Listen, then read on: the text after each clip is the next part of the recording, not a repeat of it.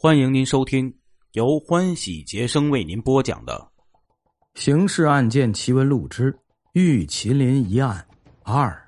来找汪允奈的人是莫大的临时翻译陆定香，他是奉莫娜之命前来打听侦查消息的。第一句就是：“东西追回来没有？”汪允奈望着对方被酒精激红了的脸，冷笑道：“哼追回来没有？”真是吃的灯草，说的轻巧啊！查案子有这么简单？还轮得到我汪某人来吃这碗饭？说着，动手给陆定香沏了一杯茶，顺手接过了对方递过来的香烟。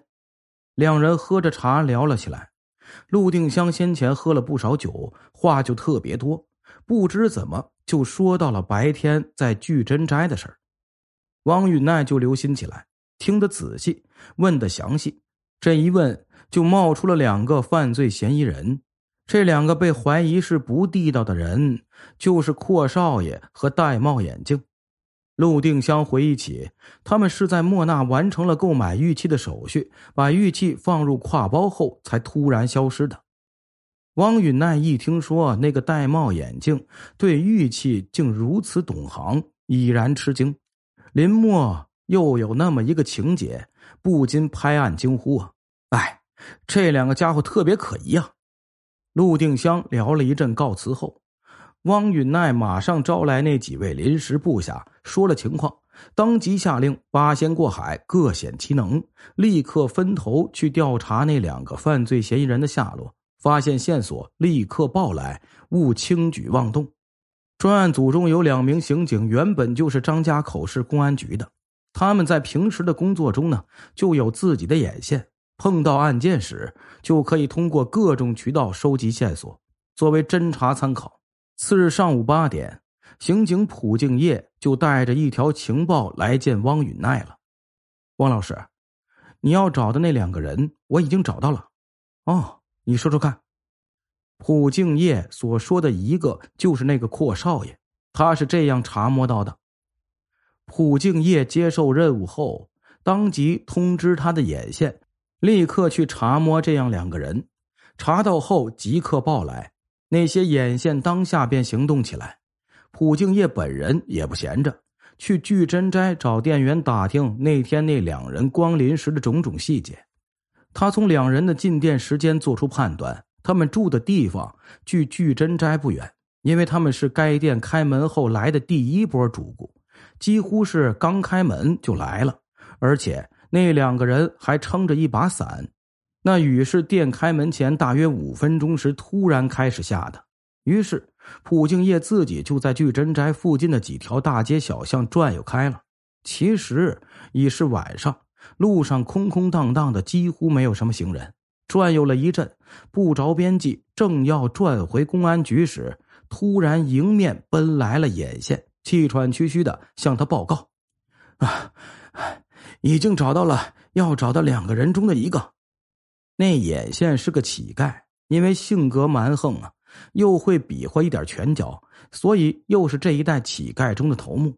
他从普敬业那里领受任务后，招来几个小乞丐，如此这般布置下去了。其中一个小乞丐晚上是专在仙乐海舞厅前行乞的，寻思此事要查，但是不急。明天再行动也不迟，于是仍旧去仙乐海门口行乞了。一会儿来了一对男女，都是二十来岁的阔打扮。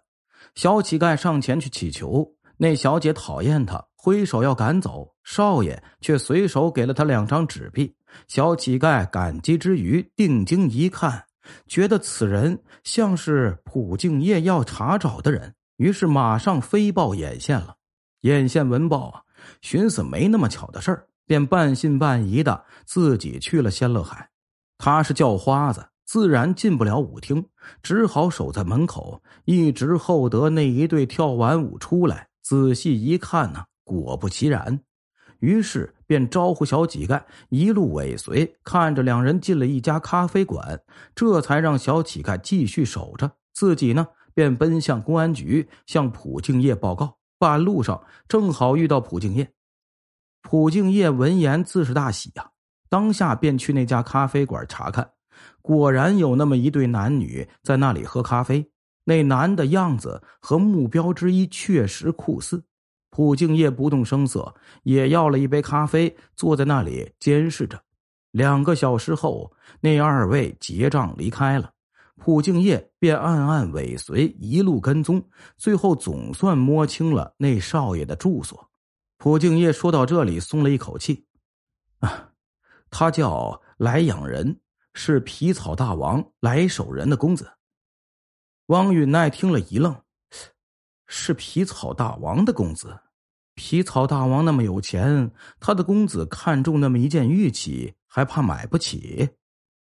皮草大王来守人，在旧时的张家口地区啊，也算得上一位名人。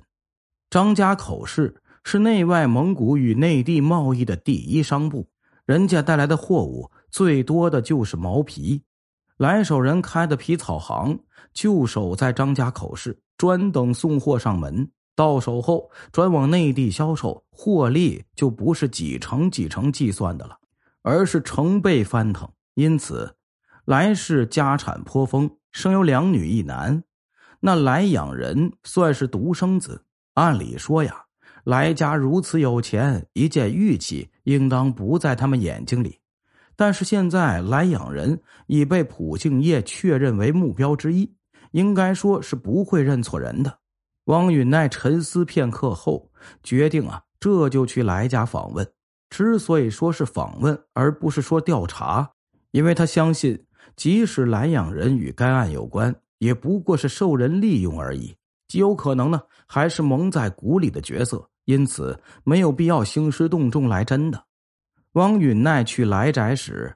带了朴敬业和巨真斋那天接待蓝养人两人的那个店员宋某，一行三人上门时，蓝养人正要出门，他在客厅门口与来人劈面相遇，马上认出了店员。哎，你不是聚珍斋的吗？怎么上我家来了？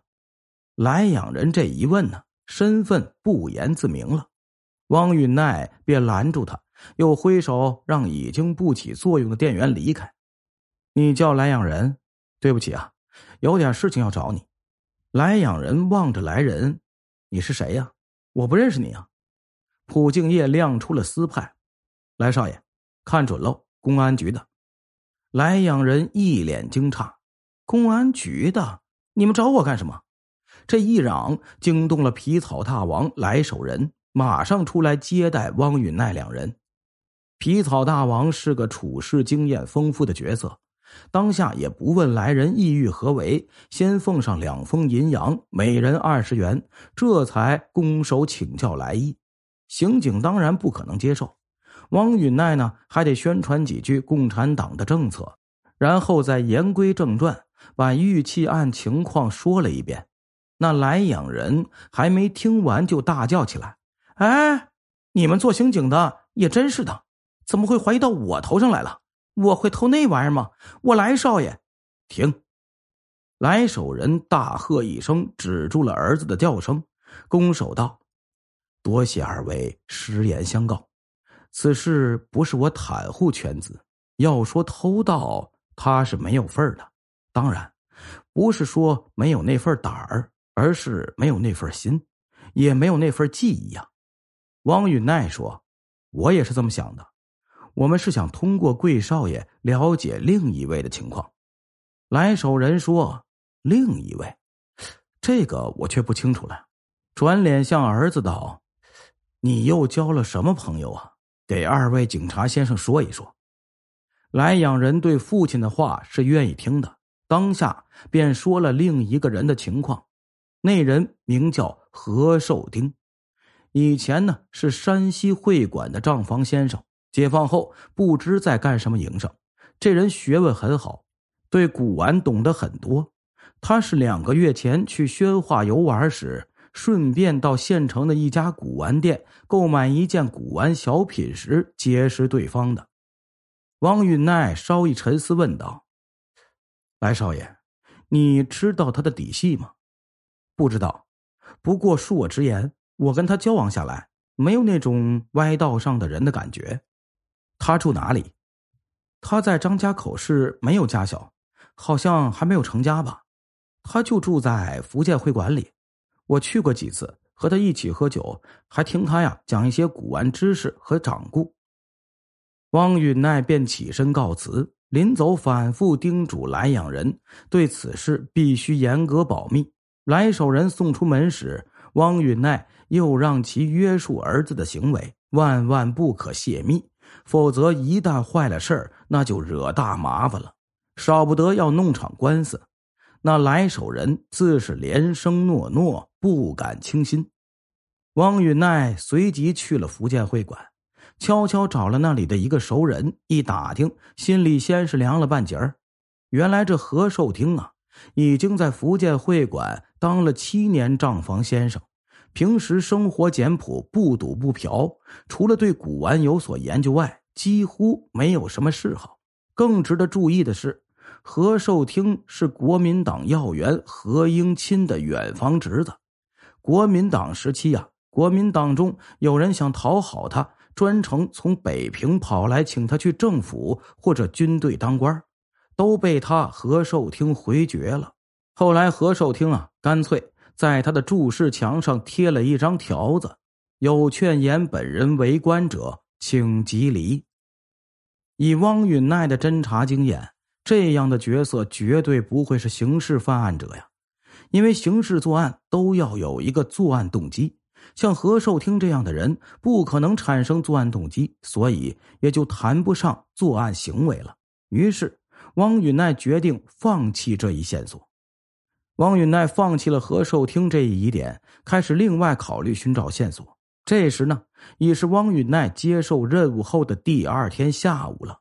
刘大随给他的时限还剩下一半，在汪雨奈有了新思路时，来了一个中年刑警，对方并不认识汪雨奈，对着汪雨奈说想找一下汪雨奈同志。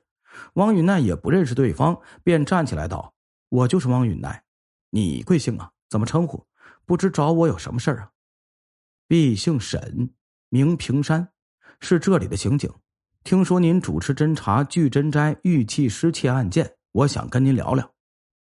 沈平山在张家口市警察系统待的时间，可能算得上是当时还在共识的刑警中最长的一位。他是张家口市当地人，出身中医世家，祖上数代均为塞外名医，父亲已经替他设计好子承父业的道路，前程说不上如花似锦，也足够称得上草花点缀。可是到了一九三三年，情况却发生了变化。那年五月二十六日，爱国将领冯玉祥联络组织了各种武装力量，在张家口市举行全省民众抗辱救亡大会，正式成立察哈尔民众抗日同盟军。冯玉祥将军亲自登台发表演讲，号召青年学生投笔从戎，共赴国难。听得当时正念高中的沈平山热血沸腾啊，当场跳到台上要求从军。他的父亲沈老先生得知消息后，气急败坏登门拜访冯玉祥，要求部队拒绝接受儿子。冯玉祥将军对沈老先生自是非常敬重，当下就唤来沈平山，最后商议了一个折中方案。让沈平山呢前往张家口市警察局当刑警，也算是为国出力。沈平山在张家口地区警察系统的资格算是老的了，但因在刑事侦查上一直没有建树，人又老实，所以一直得不到重用，只好在刑警队当一名最普通的捕探。但因为有其父亲的名医牌子。更有冯玉祥将军介绍他进警察局的那份福音，所以无论哪个局长都对他很客气。一九四五年，八路军第一次解放张家口市，接管警察局时，第一个被留用的就是他。一九四八年，解放军第二次解放张家口，接管警察局的军代表宣布旧警察留用名单的第一个也是沈平山。沈平山有个特点，在侦查案件方面喜欢管闲事儿，不是分给他管的案件，他也喜欢打听打听，出个主意，但几乎从未有过作用。这一点，公安局的人见他呀都有些头痛。不过沈平山的意见对别人有启发的时候也是有的，只不过千日难逢罢了。这次他听说了聚珍斋发生了玉器失窃案，便又习惯性的琢磨开了，琢磨了一天多，想出了一点，便决定来向他认识的汪允奈进言。汪允奈同志，您手里的那个案子是不是可以从涂三爷头上动动脑筋呢？汪允奈一时没反应过来，愣了愣：“哪个涂三爷呀？涂三爷吗？就是涂三爷呀！张家口市有一个涂三爷已经够了，多了还有你我干这一行的好果子吃吗？”汪允奈这才想起对方说的，原来是当地的名扒手涂银义。这涂银义原是唱京戏的，善演武生，据说一身武功甚是了得。大约十年前，涂银义不幸倒了嗓子，便丢掉了饭碗。他没其他谋生的手段，一度穷困潦倒的，差点行乞。后来得以南方来张家口市转悠的老扒手的指点，开始了他的扒窃生涯。听众朋友，咱们今天的故事呢，就讲到这里了。这个案件啊，警察们开始调查。一开始，第一个怀疑的。是当时那个阔少爷和跟着他那个老师爷，但是最后警察调查一番，觉得基本上这个线索没有什么效果。就在这时候，这个有资格的老刑警提出了一个思路：那么这个涂三爷是不是跟这个案件有关呢？请您明天继续收听。